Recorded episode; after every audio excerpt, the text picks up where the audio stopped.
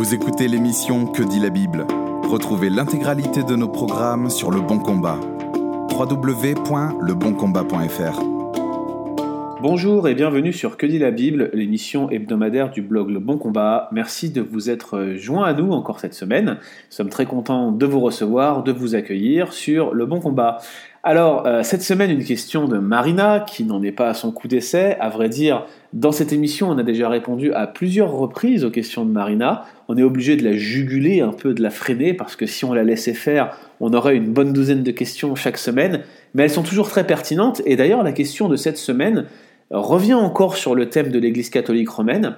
Et elle est la suivante. Que faut-il penser du culte des saints dans l'Église catholique romaine? Que faut-il penser du culte des saints dans l'Église catholique romaine. Alors j'aimerais, avant de répondre directement à cette question, poser moi-même deux questions. La première question, c'est est-ce que l'Église romaine, telle que nous la connaissons, a toujours existé? Eh bien, la réponse est non. D'une part, l'Église catholique telle que nous la connaissons aujourd'hui est le fruit d'un lent processus d'adaptation et d'évolution tout au long du Moyen Âge.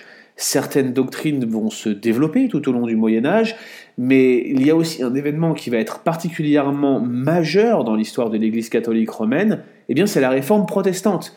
Suite à la réforme protestante et aux différents enjeux qui ont été euh, pointés du doigt par les réformateurs et par ceux qui vont les suivre, l'Église catholique va très vite s'organiser et va lancer un concile, le fameux concile de Trente, connu comme le Concile de la Contre-Réforme, dans lequel la plupart des pratiques catholiques qui n'étaient pas encore codifiées durant la période médiévale vont devenir doctrinalement justifiées, là où avant ça pouvait être un petit peu flou.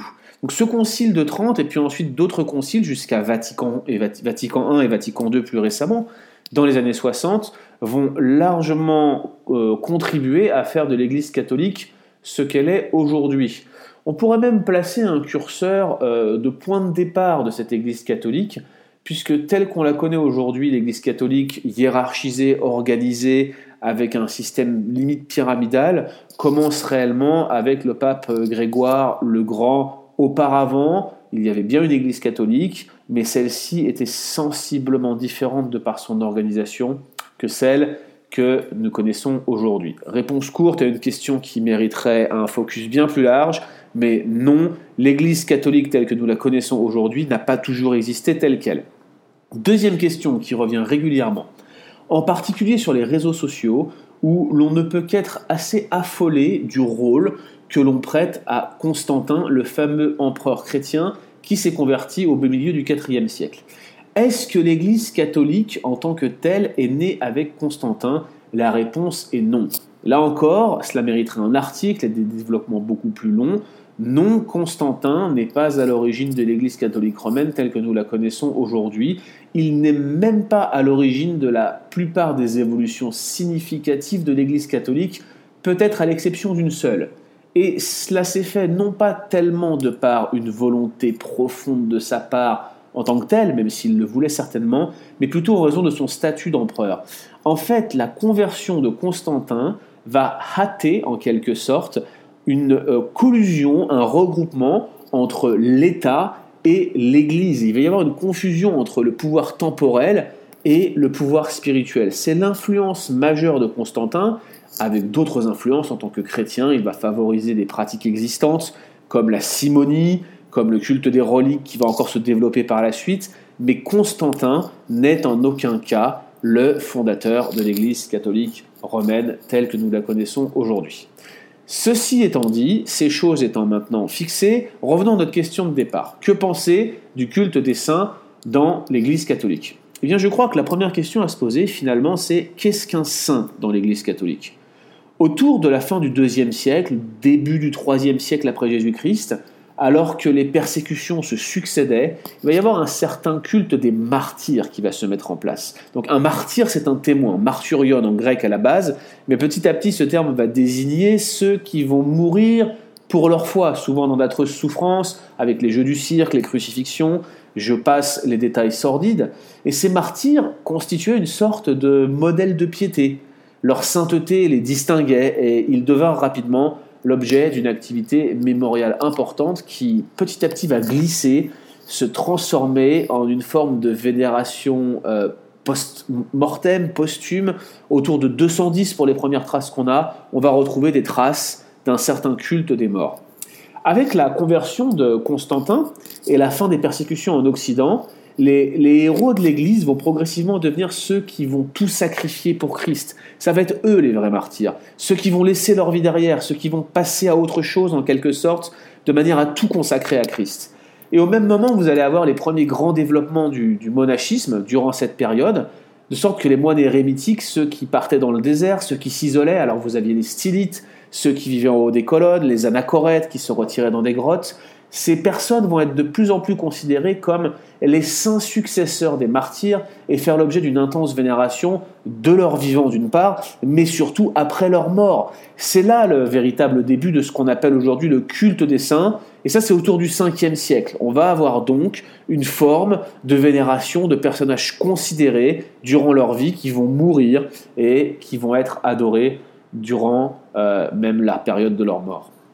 Jusqu'au beau milieu du Moyen Âge, les saints étaient déterminés par la vox populi, c'est-à-dire l'acclamation populaire. Euh, un saint qui s'était comporté durant sa vie de manière exemplaire, qui était honoré, respecté par la population, euh, était généralement acclamé à sa mort, et à ce moment-là, l'évêque ou le prêtre ou les personnes en responsabilité pouvaient décider de le déclarer saint.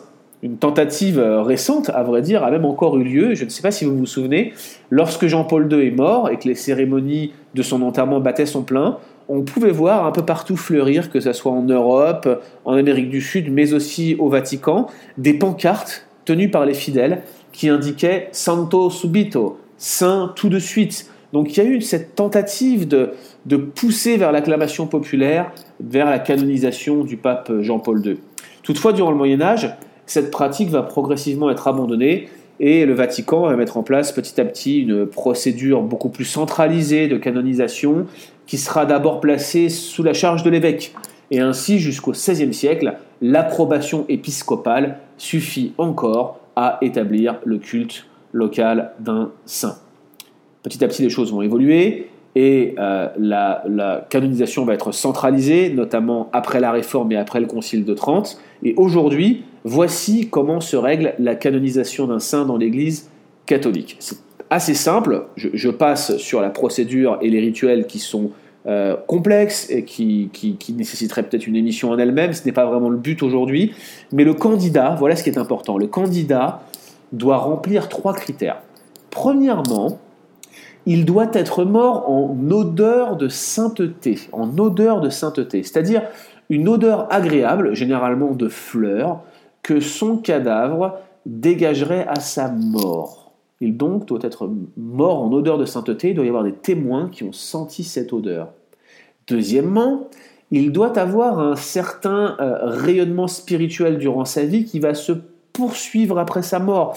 Quelque chose qui doit être spontané, quelque chose qui doit être durable, voire même croissant. En bref, un écho de l'acclamation populaire telle qu'elle était vécue dans le passé, avec des témoignages humains qui atteste de son martyr ou de sa vertu héroïque. Cette vertu héroïque elle-même, c'est quelque chose de très codifié. On ne va pas commencer à rentrer dans les détails, mais souvenez-vous simplement un petit peu de ce caractère euh, spontané qui avait vu ces pancartes Santo Subito sortir un peu partout en Europe, un peu partout dans le monde, à la mort euh, du pape Jean-Paul II. Et puis, troisième critère pour ce candidat, il doit avoir accompli au moins deux miracles. Donc, mort en odeur de sainteté, c'est-à-dire que son corps dégagerait une certaine odeur, une odeur de fleurs, avoir ce rayonnement spirituel de son vivant qui perdure, voire qui, qui grandit, qui croît après sa mort, et puis l'accomplissement d'au moins deux miracles. Tels sont les critères aujourd'hui dans l'Église catholique pour canoniser une personne, c'est-à-dire pour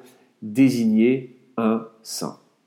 L'autre question qu'on peut se poser quand on en vient au culte des saints, à l'adoration des saints même, c'est comment les catholiques peuvent-ils en venir à vénérer des personnes mortes? Mais il faut comprendre que le catéchisme catholique fait le distinguo entre l'atrie, le culte réservé à la Sainte Trinité, et la doulie, le culte qui est réservé aux saints. L'hyperdoulie est pour la Vierge Marie. Mais donc la, latrie est réservée à Dieu, à la Trinité, et la doulie est réservé aux saints. Donc les saints ont un culte qu'il aurait dédié. Et le culte de la doulie peut, peut revêtir deux formes. La vénération, c'est-à-dire le témoignage de respect dû à un saint, en tout cas c'est ainsi que le catéchisme catholique le définit, ou bien l'invocation, c'est-à-dire la demande d'intercession en vue d'un avantage particulier. Donc vénération, témoignage de respect dû à un saint, ou invocation, demande d'intersection en vue d'un avantage particulier, obtenir quelque chose, par exemple pour le salut d'un proche qui serait au purgatoire. Alors la grande question maintenant pour nous qui sommes protestants évangéliques, réformés même sur le blog Le Bon Combat, c'est que faut-il penser du culte des saints? Eh bien, tout d'abord, Rappelons que dans le texte biblique, ceux qui sont saints, agios en grec, et ceux qui sont disciples, les mathetes, sont utilisés en fait euh, comme des synonymes. Ces deux termes sont interchangeables. Il n'y a aucun doute que dans l'intégralité du Nouveau Testament, tous les chrétiens, et j'insiste bien là-dessus, l'intégralité des chrétiens sont qualifiés de saints. Par exemple, dès l'introduction de la lettre qu'il écrit aux Corinthiens, Paul leur dit qu'ils sont saints par vocation, c'est-à-dire qu'ils ont été sanctifiés. Et il le répète un peu partout dans sa lettre, notamment au chapitre 6, où il leur dit, regardez ce que vous étiez, vous étiez des voleurs, des débauchés, des blasphémateurs, des calomniateurs, mais vous avez été lavés, mais vous avez été purifiés, mais vous avez été sanctifiés. Les chrétiens sont sanctifiés, c'est-à-dire mis à part pour Dieu, par Christ, mis à part pour Christ et pour Dieu. Donc la sanctification initiale, est un acte qui concerne l'intégralité des chrétiens authentiques, régénérés, nés de nouveau. Tous les chrétiens sont saints. Même la distinction historique qui est faite entre disciples normaux, si je puis me permettre, et martyrs, c'est une distinction qui est sujette à caution et qui mériterait un certain approfondissement peut-être. Mais, mais même cela, il faut y réfléchir, ça ne tient pas forcément la route comme on pourrait le penser. Force est de constater également que l'évolution de la définition moderne d'un saint et les conditions d'attribution pour le candidat euh, à la sainteté par l'Église catholique ne paraissent pas réellement refléter des pratiques bibliques. C'est une évolution traditionnelle qui, à mon avis, euh, sans rentrer encore une fois dans le détail, ne résiste pas à l'examen du sola scriptura. Sur la doulie, il faut faire preuve de modération, je crois, car euh, les catholiques sont parfois menés en procès un peu rapidement par certains protestants et traités un peu trop vite d'idolâtres. Tout le monde, il faut le dire, tout le monde respecte ses morts et tient à entretenir leurs souvenirs. Autrement, pourquoi garderions-nous les photos d'un être cher qui est passé par la mort Ou pourquoi est-ce que nous irions fleurir une tombe? Il n'y a rien de mal à se souvenir d'une personne décédée, c'est rien de mal en soi. Regardez l'auteur de l'Épître aux Hébreux, par exemple, qui nous demande de nous souvenir de nos conducteurs, de méditer sur la fin de leur vie, d'imiter leur foi. Il y a bien quelque chose à retirer des personnes qui sont mortes, mais bien entendu, ça se focalise sur leurs actions et leurs pensées quand ils étaient encore vivants. Sur cela, vous voyez, il y a une limite qui est un peu floue, peut-être, dans dans la manière de considérer les saints pour les catholiques, il semble parfois que leur mort est plus importante que leur vie, que leur présence au ciel finalement parle plus que leur présence sur la terre quand ils étaient encore en vie. Cela, ça serait un peu contraire à l'auteur de l'Épître aux Hébreux et à son affirmation. Mais dans tous les cas, faisons preuve de modération, tout le monde souhaite prendre soin de ses morts.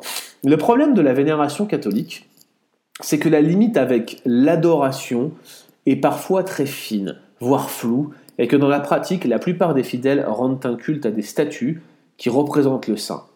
Alors une conclusion modérée quand on voit ces pratiques, ce serait de dire qu'il y a un danger, que ce danger de sombrer dans l'idolâtrie, il est réel et qu'il est grand. Mais je pense qu'il faut quand même être réaliste. La plupart des fidèles catholiques, sur la base de critères bibliques, se livrent à l'idolâtrie, c'est-à-dire qu'ils sont devant des statues qui concrètement ils adorent. Et le saint a clairement pris la place de Dieu. C'est lui qu'on vient vénérer, adorer. Et on le fait parfois sans respect pour la théologie catholique, même telle qu'elle est euh, aujourd'hui affirmée dans le catéchisme. Mais la plupart des fidèles catholiques ne font pas ce distinguo subtil entre respect et adoration. Venons-en maintenant à l'intercession euh, faite aux morts. Premièrement, c'est inefficace. Il n'y a qu'un seul médiateur entre Dieu et les hommes, et un seul intercesseur, et c'est Christ. Les rares exemples où nous assistons à une demande d'intercession d'un mort, même d'une figure importante, je pense par exemple à Samuel par Saül ou Moïse, cela ne sert à rien. Ensuite, euh, les catholiques invoquent souvent la notion d'église triomphante, ce qui serait les saints, qui intercéderait pour l'église militante, c'est-à-dire l'église qui serait sur terre, et l'église souffrante, ce serait le purgatoire. Là encore, le distinguo paraît dur à défendre d'un point de vue exégétique, même s'il y a bien entendu une église triomphante dans le ciel et une église militante sur terre, mais l'interrelation entre ces deux catégories paraît difficile à établir, en tout cas selon euh, les critères de l'église catholique romaine. Plus spécifiquement, la Bible interdit clairement la communion et l'invocation de mort. Toute tentative de communiquer directement avec des morts en parlant avec eux ou en leur rendant un culte est considérée comme une forme de spiritisme, une forme de nécromancie, ce qui est strictement interdit par la parole de Dieu, par la loi et par les exemples que nous avons dans les sections narratives de l'Ancien Testament. La loi déclare en effet Vous ne vous tournerez point vers ceux qui évoquent les esprits, Lévitique 19, 31, ou encore Si un homme ou une femme évoque les esprits, il sera puni de mort, Lévitique 20, 27, des commandements qui sont euh, y, compris repris dans le livre du Deutéronome, hein, Deutéronome 18, 11, et nous voyons que plus tard, sous le règne de Saül, Saül avait fait périr tous ceux qui évoquent les morts. Ils étaient systématiquement tués dans 1 Samuel 28. On apprend cette information donc là. Ça n'empêchera pas Saül de chercher à invoquer les morts lui-même lorsqu'il sera euh, confronté à, l'abandon de Dieu, il va chercher à faire monter Samuel d'entre les morts, et nous savons bien que son sort était acté, et Samuel ne fait rien d'autre que de lui rappeler. Donc ça ne sert à rien, c'est strictement interdit par la parole de Dieu, et j'ai encore ce verset par lequel, en quelque sorte, j'aimerais euh, donner un petit peu le ton de la fin de, cette émission. Regardez ce qui se trouve dans euh, Ésaïe chapitre 8, verset 17. Le texte dit, J'espère en l'Éternel, qui cache sa face à la maison de Jacob. Je place en lui ma confiance. Voici moi et les enfants que l'Éternel m'a donnés. Nous sommes des signes et des présages en Israël de la part de l'Éternel des armées qui habite sur la montagne de Sion. Si l'on vous dit, consultez ceux qui évoquent les morts et ceux qui prédisent l'avenir, qui poussent des sifflements et des soupirs. Là, il s'agit d'une référence, n'est-ce pas, aux pratiques de peuples du Proche-Orient ancien, ceux qui étaient contemporains d'Israël et qui l'entouraient texte dit Répondez Un peuple ne consultera-t-il pas son Dieu? S'adressera-t-il aux morts en faveur des vivants? À la loi et au témoignage. Si l'on ne parle pas ainsi, il n'y aura point d'aurore pour le peuple. Voilà un passage qui est intéressant, qui remet les choses en perspective avec la parole de Dieu. Non, il n'est pas nécessaire d'adorer les saints, nous n'avons rien de plus en le faisant. Qui plus est, le faire nous place dans une position de transgression de la parole de Dieu, transgression du premier commandement, on ne peut rendre un culte qu'à Dieu, transgression de pratiques qui étaient dénoncées dans le Lévitique, mais aussi par les prophètes, et qu'on retrouve un peu partout comme étant sujettes à caution dans l'ensemble de la parole de Dieu. C'est donc avec raison que les réformateurs et leurs héritiers protestants, évangéliques, réformés, ont eu tendance à rejeter la pratique euh, catholique, mais aussi orthodoxe, du culte des saints comme étant non biblique, non commandé par les Écritures et non assumé, non, respecté par un processus de déduction logique qui pourrait découler des Écritures. Il y a quelque chose ici qui est tout simplement étranger aux Écritures. Il est donc normal, je pense, de mon point de vue, que les protestants le rejettent. On vous donne rendez-vous la semaine prochaine pour un prochain épisode de Que dit la Bible. Merci d'avoir écouté cet épisode de Que dit la Bible. Retrouvez l'intégralité de nos programmes sur Le Bon Combat. www.leboncombat.fr